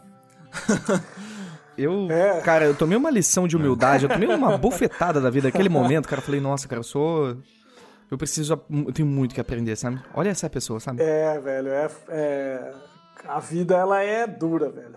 Ela não é fácil. Tem um problema, eu acho, eu não sei, né? A gente, o problema que a gente vê muito em seriado, em... A gente não vê mais o cara ralando nos filmes, no seriado, né? A gente vê o cara dando certo, o cara vestindo um terninho bacana. É um jump, é um jump cut muito grande, né? Do cara começando, aí já com o trabalho finalizado, né? A gente não vê o processo, né? O... Você não vê, cara. Por isso que eu vou deixar uma recomendação aqui para todo mundo de um mangá chamado Bakuman. Tá? O Bakuman conta a história de dois moleques, assim, que estão na escola, que eles querem ser mangakas. Eles querem fazer um, um mangá no Japão. É um dos Cara, é um dos mangás mais fantásticos já feitos na história do... Do, do criador do Death Note também? Yup. Ah, pode Bakuman. Eu Recomendo pra todo mundo. É... Ainda mais quem quer criar histórias, quem quer trabalhar com isso. É uma obrigatoriedade, né? Leiam Bakuman. Eu acho que tem um anime também. Tô procurando aqui porque eu não conhecia. Tô vendo, legal. E Bruno, você falou que. Você falou uma coisa interessante lá atrás. Sobre que a Polônia não é o seu ponto final. Não é o seu. Assim. Sim. Onde você. É, não, não é a linha de chegada, né? Isso que eu quero dizer. Uhum. A hora que vocês queimaram pauta? foi, né? Ah, tá. Não, não foi, não. Não foi, não. Pô, não, não, não foi, dedura, né, velho? Isso, Pode durar, né? Pô, caceta. Mas, cara, é, eu acho que Bom, eu não sei, eu sempre tive a vontade de, acho que muita gente tem, óbvio, de estar tá no estúdio bacana, de estar tá no estúdio grande. Só que eu acho que a gente tem que, bom, eu tenho isso, eu eu tenho um projeto pessoal, né, que é muito que é muito forte na minha vida, eu quero produzir muito isso, mas não só em relação ao projeto pessoal, eu tenho uma questão, eu não sei, depois que eu vim para fora, eu não me vejo morando o resto da minha vida fora do país também, entendeu? Quer voltar então, pro tem... Brasil então, né? Eu, eu, eu, eu quero, eu quero. No futuro eu quero. Não, não me vejo voltando já pro Brasil, mas. Quando ficar bom, você volta, vejo. é isso, né? É, vamos dizer assim. então. Né? Próxima vida, talvez? Quem sabe Tô daqui, brincando. daqui uns 50 anos, assim. da próxima vida, exato. Mas, é, cara, hoje eu acho que a partir do momento que eu ver que eu que eu absorvi uma, um certo conhecimento para produzir aquilo que eu quero produzir, eu vou querer produzir do Brasil, vamos dizer assim. Sim. Entendeu? Eu vou querer sentar no meu escritório, vou querer sentar na minha casa, em algum lugar da minha casa e ter o meu tempo para fazer as minhas coisas. Você entendeu? Isso é muito louco, cara, uhum. que eu uhum. não consigo imaginar uma pessoa depois de, sei lá, tanta experiência, sabe, adquirida e tal, é, voltando e ah, agora, agora estou satisfeito. Eu acho que a minha opinião sincera. Jornada do herói, Michael. ah, não sei. Com certeza. Jornada a minha opinião herói, sincera, cara, é que eu acho cara, que vai acabar que você não vai sossegar, eu acho. Sei lá. É uma, uma visão externa, não. assim, minha. Não, mas eu acho que você. Mas por que tá estar no Brasil é sossegar pra você? Oi? Cara, sossegar é. Mas por que o fato de estar no Brasil pra Não, você porque ele sossegar? comentou que ele gostaria de voltar e, ah, não, beleza, agora eu acho que já absorvi tudo, beleza, agora eu vou me assentar, sabe? Pra mim, isso é, sosse... é sossegar, não? Sim, claro. Não, mas é um, é um sossegar. É um sossegar, vamos dizer, relativo, assim. Porque eu não vou parar Produzir. de trabalhar. Entendi. Não vou parar de produzir, entendeu? Não- Entendi, não, perfeito. Não é, não é isso que eu quis dizer. Não, agora É, faz pelo sentido. contrário. É aí que, Você vai começar é o seu projeto, eu- o seu projeto, né? Vamos dizer assim, não trabalhar pros outros, seria isso? Exato. Entendi. Seria exatamente isso, entendeu? Aí, aí eu acho que, na verdade, eu vou ter que trabalhar até mais. Claro. Só que. Ou só que eu vai. vou precisar de muito mais do que uma hora por dia, né? Então, eu não vou conseguir mais ficar 10 horas no estúdio, depois dedicar uma hora do meu dia ou fim de semana para o meu projeto pessoal.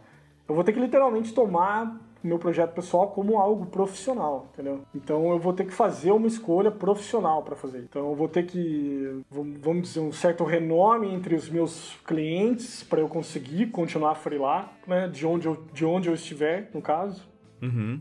Também conseguir manejar, né, conseguir administrar o meu tempo para conseguir desenvolver aquilo que, que eu estou disposto a fazer, no caso. Porque é, quando eu, eu lembro quando eu estava largando engenharia, no último ano, eu escrevi um livro, cara.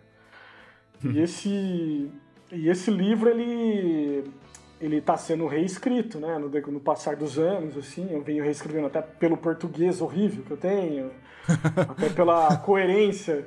Cara, é difícil você manter a coerência e coesão numa redação, numa dissertação para vestibular, velho. Imagina você manter a coerência num livro de 400 páginas, tá Esse ligado? livro ia ser seu TCC, não ia não, cara? Eu lembro disso. É, ele ser ele, mas, cara, eu, eu fui mais do que.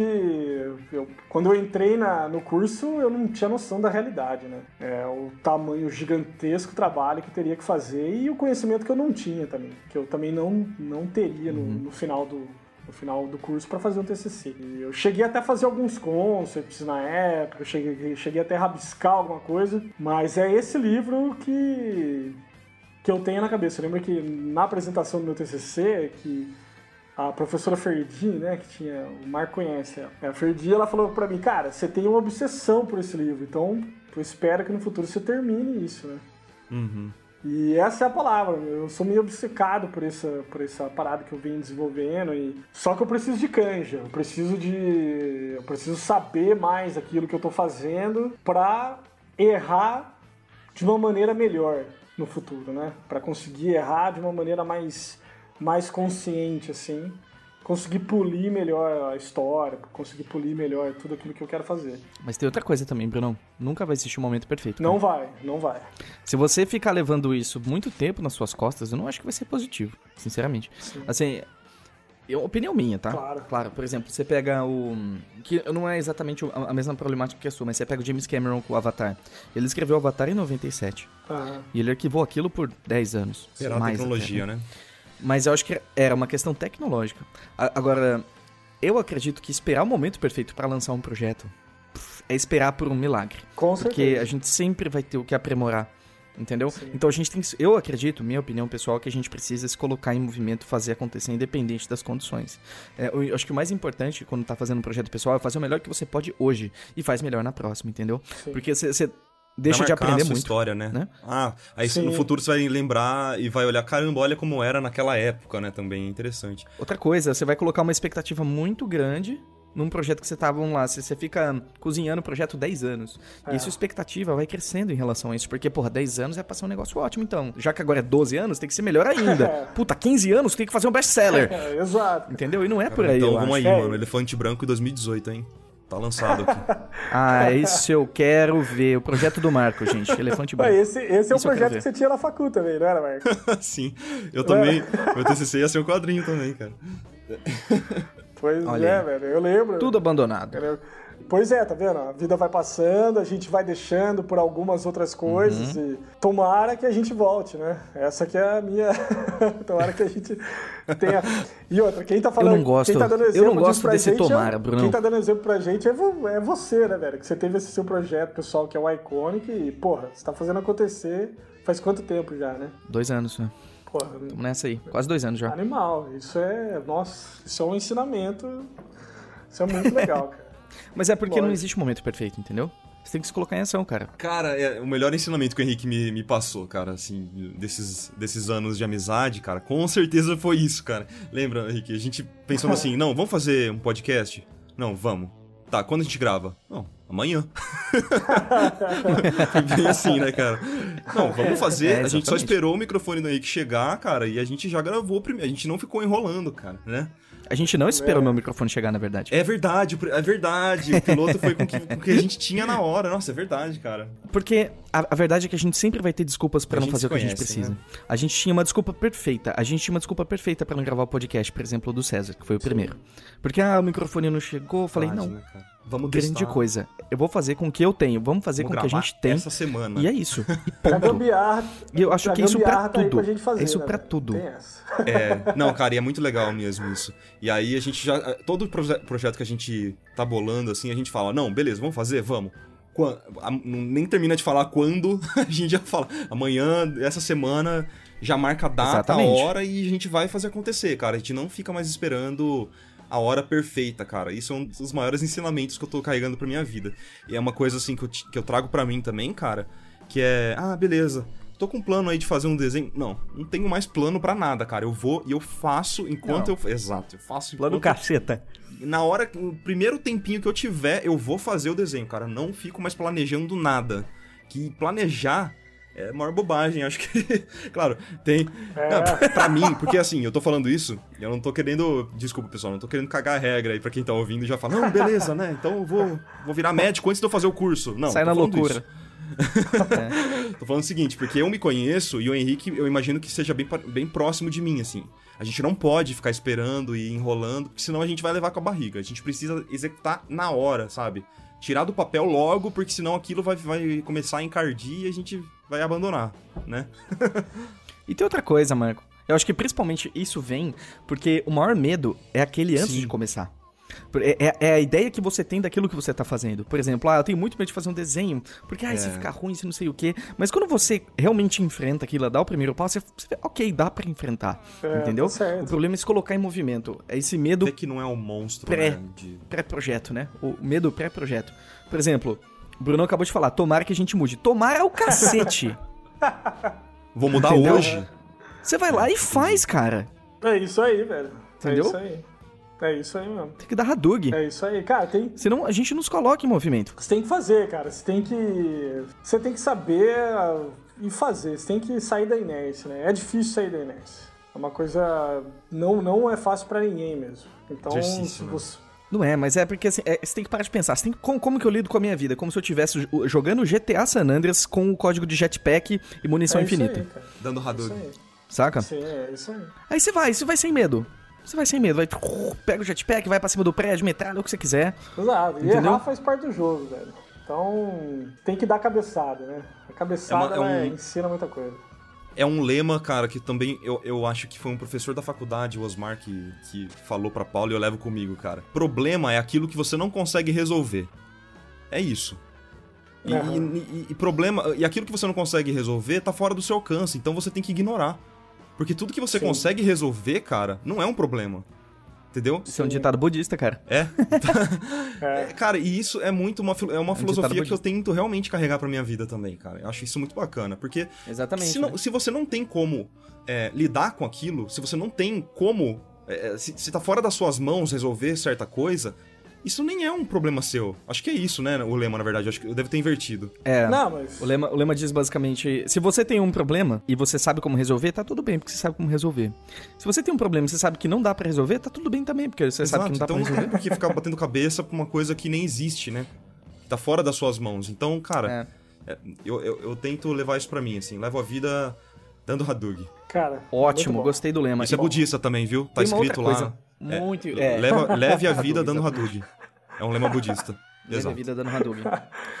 Eu acho que uma coisa que eu sinto muito latente na vida isso na minha vida também, hoje com menos frequência, mas antes com mais frequência. As pessoas esperam por permissão para fazer o que querem. Elas, é, permissão no sentido cara, das outras pessoas. Elas precisam de permissão, elas precisam de validação externa para fazer o que elas querem. Então, ah, enquanto ninguém olhar para mim, dar um sorrisinho e fazer um ok com a cabeça, eu não vou conseguir fazer o que eu quero. Porque se eu estiver fazendo merda. Faz sentido, entendeu? Faz sentido. Então para de. As pessoas às vezes perguntam alguma coisa pro outro, tipo, você acha que eu devia fazer meu projeto? O tipo, não, é. cara. É. Sabe? Dê passarinhos pra opinião do outro, cara. Vai lá e faz o que você tem que fazer. Não espere por permissão. Tipo de insegurança faz, é complicado, porque é, é, as pessoas usam como muleta, né? Que aí se a pessoa nem responde, a pessoa fala assim... Com certeza. Ah, então não vou nem fazer porque eu tô esperando a resposta. Ou porque, ah, a pessoa nem respondeu, então deve ter acontecido. É... Não chegou o microfone, minha tablet não chegou. Tô sem tablet, eu não tenho o brush é. certo. Era exatamente é isso que... que... eu fazia no começo, é. lembra, Marcão? Pô, meu Photoshop, falar, velho, minha caneta não funciona. Era bem isso daí mesmo. Mas o, o, que, o que não vai faltar são coisas para te desestimular fazer o que você precisa. E você precisa ignorar isso, você precisa mostrar o dedo do meio e falar, fuck it, eu vou fazer de qualquer maneira. Eu também acredito que essa cultura é uma cultura, principalmente no Brasil, cara, que é onde eu, de onde eu venho, né? Eu acho que é uma cultura meio disseminada, essa coisa do problema, tá ligado? Puta, não vai dar pra fazer. Relaxa, velho. O que você tá pensando da vida? Larga a mão, faz o normal. A galera precisa ser mais. acreditar mais em si, tá ligado? É um espírito empreendedor, vamos dizer assim, né? O brasileiro não tem muito Totalmente. isso daí, cara. Quem tem, velho, é muito não, bom. Não, não tem. É muito bacana. Exato, mas é uma coisa que você desenvolve. Eu não tinha isso, sabe? Mas é uma coisa que você desenvolve. Sim. E hoje, ainda mais que a gente tem acesso a isso. As pessoas têm que buscar por conta própria, tem, não tem jeito, né? Tem Infelizmente. Buscar, buscar. Mas, cara, falando, falando sobre pessimismo, por exemplo. É, aqui em Budapeste, na Hungria, cara, eu tava com um amigo húngaro aqui, a gente tava tomando um café, e ele comentou que, assim, a galera reclama pra caramba da vida aqui. e que a história, o histórico da Hungria de guerras e de invasões é muito grande. Foi invadido pelos mongols, pelo, pelos turcos, pelos austríacos, enfim, tomaram enrabada de todos os lados. E Ficaram no meio do fogo cruzado. Né? Exatamente. E até no hino nacional deles, eles são pessimistas. Eles falam, Deus não gosta da gente, a gente nasceu para se ferrar, sabe? Não exatamente isso, mas, tipo, Entendi. nesse tom. Entendi. Olha, e olha, com uma mentalidade dessa, como que você vai conseguir prosperar, sabe? Cara... Isso que é complicado. Dificuldade tem em todo lugar, né? Essa que é Exatamente. Mas assim, se você se deixar levar pelas coisas que te desmotivam, você tá full. Porque o que não vai faltar é isso. Agora você tem que ter a capacidade de não se importar. Ô, cara. Rick, eu tenho uma curiosidade, cara. A gente precisava pegar esse hino pra dar uma olhada. Porque será que não é num tom de tipo, ah, não vamos nos esquecer disso, sabe? Que a gente é. de que aconteceu tudo isso e que, cara, a vida é. a vida é injusta mesmo, espero sabe? Que sim. Então, o que, que você vai fazer é, em relação sim, a isso? Porque, tá assim, eu... Será que não é num tom mais desse, assim? Mas uma coisa que eu sei é que ah, os húngaros eles estão entrando na justiça entre aspas para tentar mudar o hino. Ah, que legal. Entendeu? Então existe um movimento, legal. existe um movimento para mudar essa perspectiva, né? A impressão que eu tenho é que eles são muito positivos e tudo mais. Eu, eu acho que é uma, uma herança mesmo, sabe? Cara, o histórico, é. histórico aqui da, da Europa Oriental, né? Ele é muito pesado, né? É muito ah, é, né, cara? É o, é o olho do furacão, né? Do, das guerras Nossa, ocidentais. Aqui foi invadido por. Vixe, cara. Esse pessoal sofreu demais. E eu vejo. Nossa, Polônia especificamente. Depois que eu passei, depois que eu passei o frio, assim, cara, eu imagino esses caras tomando todo esse tipo de enrabada histórica aí. E o inverno chegando, né? Sim. Cara, que Dá até pra entender porque eles tomam vodka todo dia, Não, né? a questão da vodka, velho, é com certeza por causa do frio. O frio, ele castiga. Você pega... Porque a galera que bebe pra caramba, assim, a galera... Você vê nas ruas, às vezes, bêbado, é uma galera mais pobre. Esses caras, eles, eles se esquentam tomando vodka, velho. É assim, é assim que o cara faz. Nossa, né? o cara triste, ele né? tem o cobertorzinho uhum. dele lá, ele. E o cara se esquenta. O governo deixa a vodka barata por causa da população mais pobre mesmo, tá ligado? Então, e eu acho que não seria diferente mesmo. Acho que, uhum. cara, você vai num, você vai morar num, imagina que você vai morar num lugar, velho. Na, naquela época não tinha calefação, velho. Eu converso com um cara aqui que fala para mim que na época do pai dele era madeira, velho. O cara ou cortava cortava é. lenha para botar na casa lá. Lareira, né? É, cara, lareira e outra. Acabava a lenha, velho. Quem que quer sair para cortar mais lenha? Ninguém quer sair, velho. tá ligado? Tem tá menos 30 lá fora. Tem que hibernar, tá né? menos 30 lá fora, se uhum. foda, tá ligado? Então, tá é. louco, cara. Complicado. Eu acho que a gente tem que falar para quem quer mudar de vida, tá entendeu? Essa que é a, essa que é a questão. É, eu conversei, eu, conversei muito, por exemplo, com um designer, o cara norte-americano, Ash Thorpe, né? E eu lembro que quando eu entrei no, aqui no estúdio, E eu, fui, eu conversei com ele e tal, ele. E aí ele falou pra mim, cara, pô, eu já tava vendo que seu trabalho tava evoluindo, mas, poxa, agora eu tô vendo que realmente está levando a sério, né? Dois, três Olha anos que a gente conversa e. E aí ele falou, cara, vamos fazer tal coisa então. Então, tipo, isso era dois, três anos. Eu mandava uma mensaginha pro cara de vez em quando. O cara me respondia, ele é super gente fina desde o começo. Mas respondia naquelas, pô, continua aí, velho. Né? Continua aí, parabéns. Uhum. Aí depois de. Tapinha, nas, costas. nas costas. Só que alguém, aí foi uma coisa que eu falei para ele.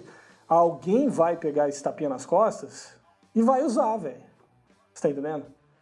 E aí eu falei para ele do podcast dele, falei para porque ele ele até falou para mim, ele me agradeceu depois eu falei para ele que eu falei, cara, esse podcast seu que você fez, para mim foi a, a grande ferramenta. Para quem não conhece o podcast do Ashtorp, é o The Collective Podcast. Tá, é super fácil de achar no Google aí. Porque, cara, ele, esse cara ele tava falando com pessoas da indústria e pessoas que estavam tendo esse papo que a gente está tendo agora de motivação, contando a história de vida né, de cada um deles ali, expondo a vida deles, né, expondo a história, expondo como foi a trajetória, etc e tal. Só que, cara, aí eu virei pro Ash e falei assim, Ash, não desanima disso aí, velho.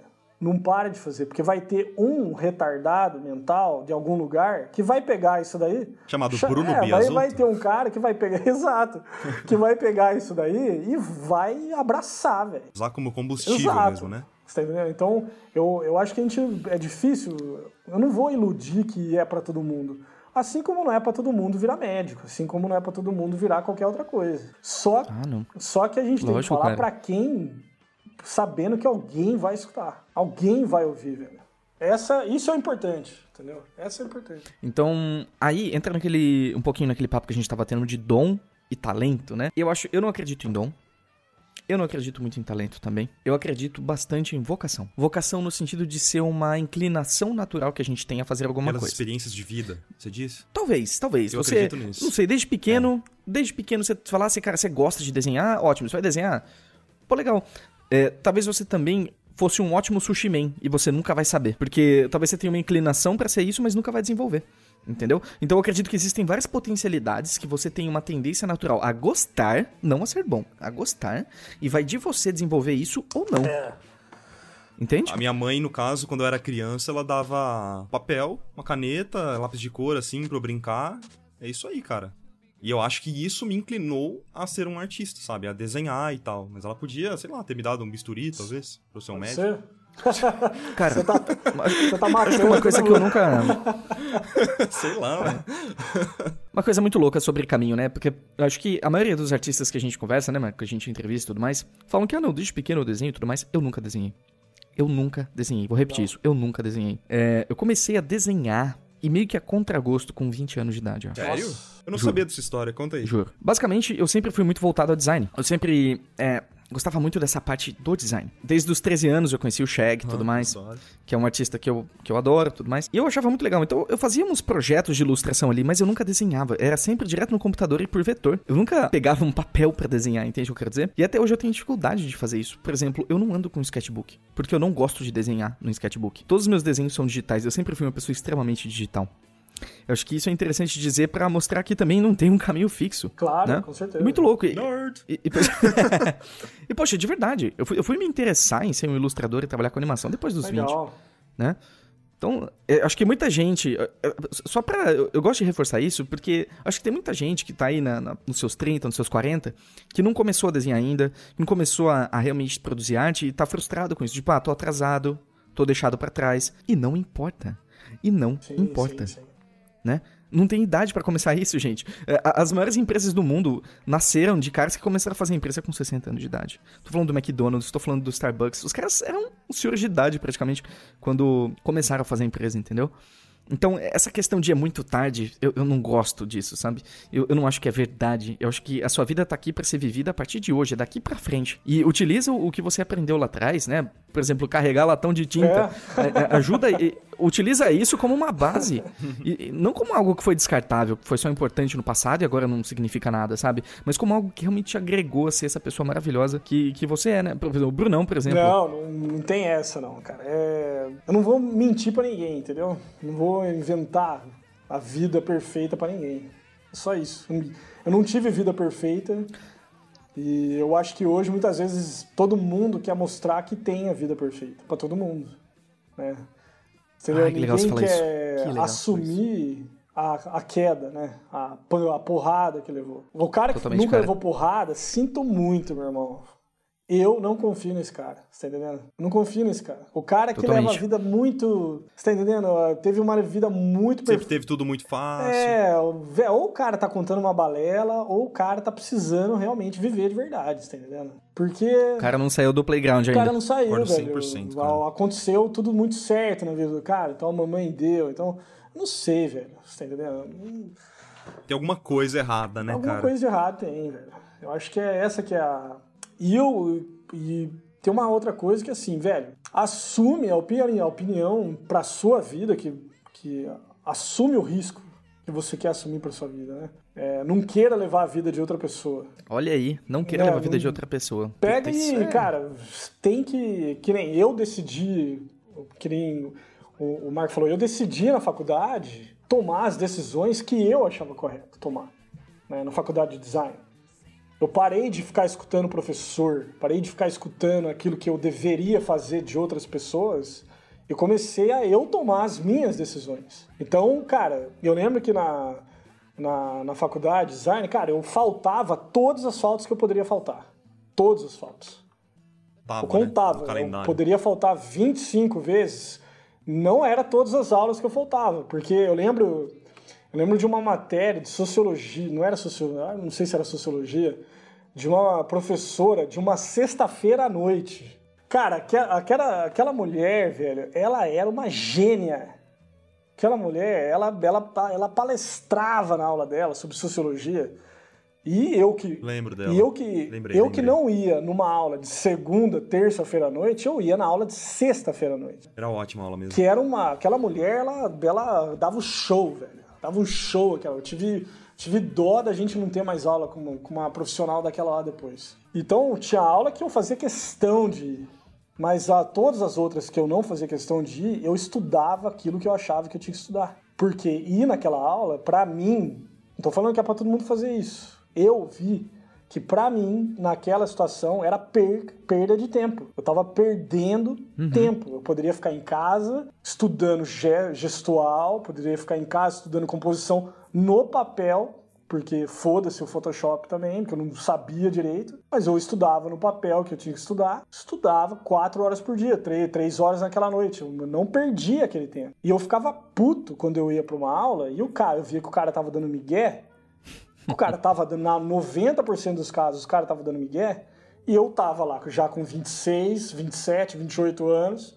Eu falava, velho, o que eu tô aqui fazendo perdendo meu tempo? Nossa, cara, o que mais teve foi isso, né? O que mais teve? Eu, a gente despendia do tempo de ir até a faculdade e tal, numa, sei lá, terça-feira à noite, a gente descobre que o professor tava em Paris. Né? A gente descobre pelo Twitter do professor, é? isso aconteceu, hein? Aconteceu, velho.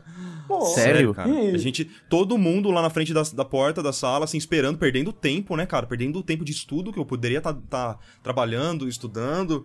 A gente chega lá, uma hora e meia depois, a gente descobre pelo Twitter do professor que ele tava em Paris, cara. Lógico, velho. E outra? Curtindo, ah. curtindo. E às vezes, cara, o cara tava dando uma. Às vezes o cara tava dando uma matéria, velho, que ele montou aquela aula 20 anos atrás e tá dando a mesma aula, faz 20 anos. Galera, depois desse podcast, ninguém vai se inscrever na Unesp em design. Mas, velho, aí, aí é toda outra questão. Se a Unesp é ruim, velho, também, imagina as demais. É. Tá ligado? Exato. é, isso eu tô falando do estado de São Paulo, né? Tô falando. Eu não tô falando de faculdade particular porque eu não conheço. Ó. Talvez a PUC fosse boa. Você tem que pagar, o cara tem que realmente dar uma aula boa. Mas, cara, imagina as demais, uh. velho, tá ligado? Beleza, então você compartilhou diversas frustrações que vocês dois tiveram em relação à faculdade. É, né? é, podcast, tera tá. é podcast terapia, é velho. Isso aí. É, podcast terapia. É. Mas e aí, então, se você pudesse voltar no tempo, 26 anos, Bruno Biasotto, você faria a faculdade Cara, de novo? Eu, eu não me arrependo de ter feito faculdade. Não, não, não quero deixar isso. Eu quero deixar isso bem claro, eu não me arrependo. Porque, cara, eu ter feito a faculdade ter feito a faculdade foi onde eu conheci pessoas como o Marco, por exemplo. Foi onde eu conheci, eu conheci uhum. uma galera que conseguiu me dar as opções para estudar aquilo que eu precisava estudar. Não foi o Marco que falou para mim, cara, você precisa estudar gestual. Mas foi o Marco que mostrou para mim o Anthony Jones, por exemplo. Você tá entendendo? Foi muito legal para mim para eu conseguir links, conseguir referências, tá ligado? Conseguir, tá, então eu tô achando que o mercado vai para essa área, eu tô achando que o mercado vai para aquela área. E foi bom para fazer contato e sei lá. É, termos sociais eu quase nem fiz muita amizade lá mesmo, que eu quase já tava em outra fase da minha vida. Então, mas uh, eu, eu não me arrependo de ter feito a faculdade. Só que o, o conselho que eu dou é pro cara que estiver fazendo não perder tempo, não achar que aquela matéria X daquele cara vai fazer diferença no seu currículo. E você tirar uma nota uhum. assim, assim, assado, vai fazer diferença no seu currículo, porque não vai, velho. E tenta extrair alguma coisa daquilo que você tá tirando. Só que, velho, se tá vendo que aquilo lá tá fazendo você perder tempo, volta para casa. Foca naquilo que você tem que focar entendeu? Tenha. Tem que saber. Eu acho que a gente vai ficando velho. Eu acho que essa foi a questão. Eu tava mais velho que a galera, eu sabia usar mais o meu tempo. Uhum. Eu vejo que o. Isso é louco, cara. Você vai ficando mais velho, você vai é. sabendo aproveitar Exato. isso mais, né? E você vai, ficar, você vai ficando mais velho, a gente fica reclamando também, né? Você percebe? Como fica reclamando. esse podcast. Nossa, eu reparei bastante isso, viu?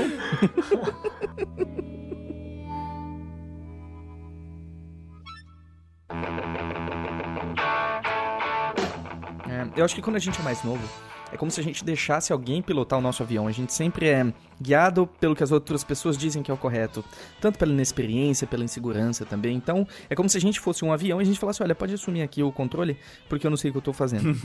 Mas é só quando a gente realmente chutar a bunda do piloto que tá uhum. ali, pegar na porra do manche e realmente fazer alguma coisa que faz sentido pra gente, mesmo se isso te leve a diversas frustrações e erros, porque isso é essencial, pelo menos você tá tomando as decisões que você quer e não outras pessoas. Parar de esperar a permissão dos outros, a aprovação dos outros e fazer o que caralhos você acha que é importante para você. É isso que eu acredito que é o correto. Falou, valeu. Drop the mic. é. E, e, cara, essa Aí falando um pouco daqui, né? Essa insegurança, cara, das decisões. Esse é o perfil do cara que tá aqui na Cid Project, por exemplo. Padrões se repetem, né, velho? É, existem muitos caras aqui com a mesma história que eu, que tava, tava fazendo outra coisa da vida e de repente resolveu mudar, resolveu tomar outra direção. Isso é muito comum, cara. Isso é muito comum na vida. Não é, eu escutei que eu tava fazendo a maior cagada da minha vida na época, largando. Escutei um monte de besteira de um monte de pessoa, inclusive de parente meu.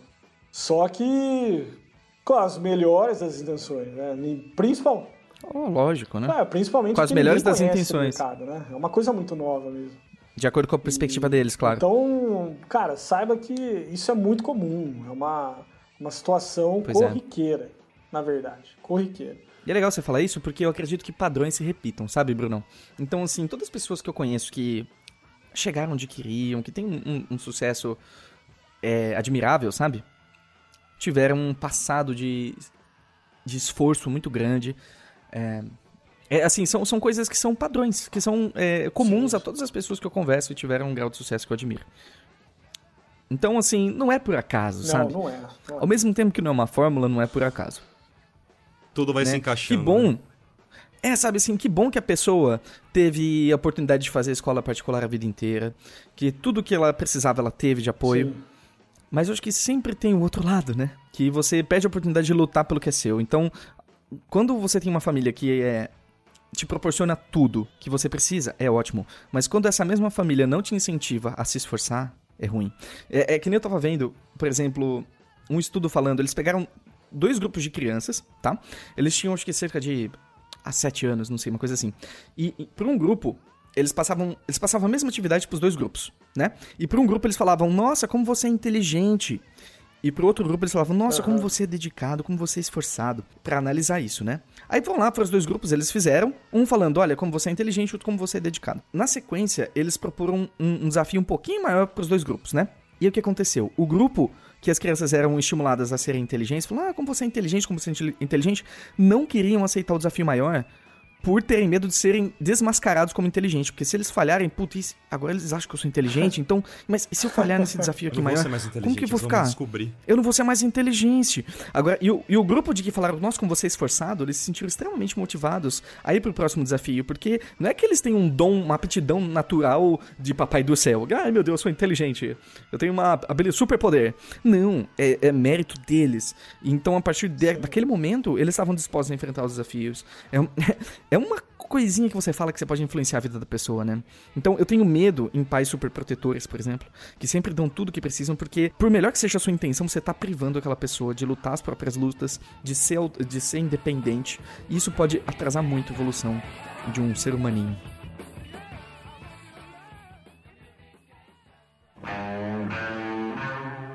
Brunão, é, vamos só pra gente encerrar, cara. Você quer deixar alguma rede social pro pessoal te seguir, algumas coisas assim? Opa, opa. Tá. cara, eu ainda não. Eu ainda não. Eu não tenho nada muito específico. Eu, eu tô no Facebook mesmo, no ArtStation. E. Eu até estava pensando em fazer algum Instagram, alguma coisa, mas eu não tô com tempo para me dedicar a esse tipo de coisa ainda. Então, Facebook, ArtStation, estamos é, na área. Manda, se alguém precisar mandar alguma mensagem, é, se eu demorar para responder, desencana, mas eu vou responder. Eu, eu sempre respondo, tá? É, se eu demorar para responder, é simplesmente uma questão de tempo mesmo, assim. É, pra gravar esse podcast ele só Não. demorou três semanas, pessoal. Tá tranquilo. é bem, é bem por aí. Tô brincando. E... Manda a sua dica do remédio hoje, Bruno. Galera, é, bom, minha dica é. sei lá, vou falar pra mim mesmo. É, não, não, não busquem atalhos, tá? Não busquem. Não busquem uma desculpa para não fazer também, como o Henrique tava falando, o Marco. Mas eu acho que o principal é isso, é isso, não busca atalho, não terceirizem a, a culpa para ninguém, assim, né? Então faz o que você tem que fazer, é, mata a bola no peito, sai jogando, entendeu? Independente daquilo que você escutar, independente daquilo que o pessoal vier, se alguém vier te, des, te desmotivar de alguma forma, ou algo nesse sentido, leva a vida mais honesta que você possa levar com você mesmo, que isso vai se traduzir em resultados. E não esqueçam daquele lema budista, né, que é viva a vida dando Hadouken, né? Exatamente.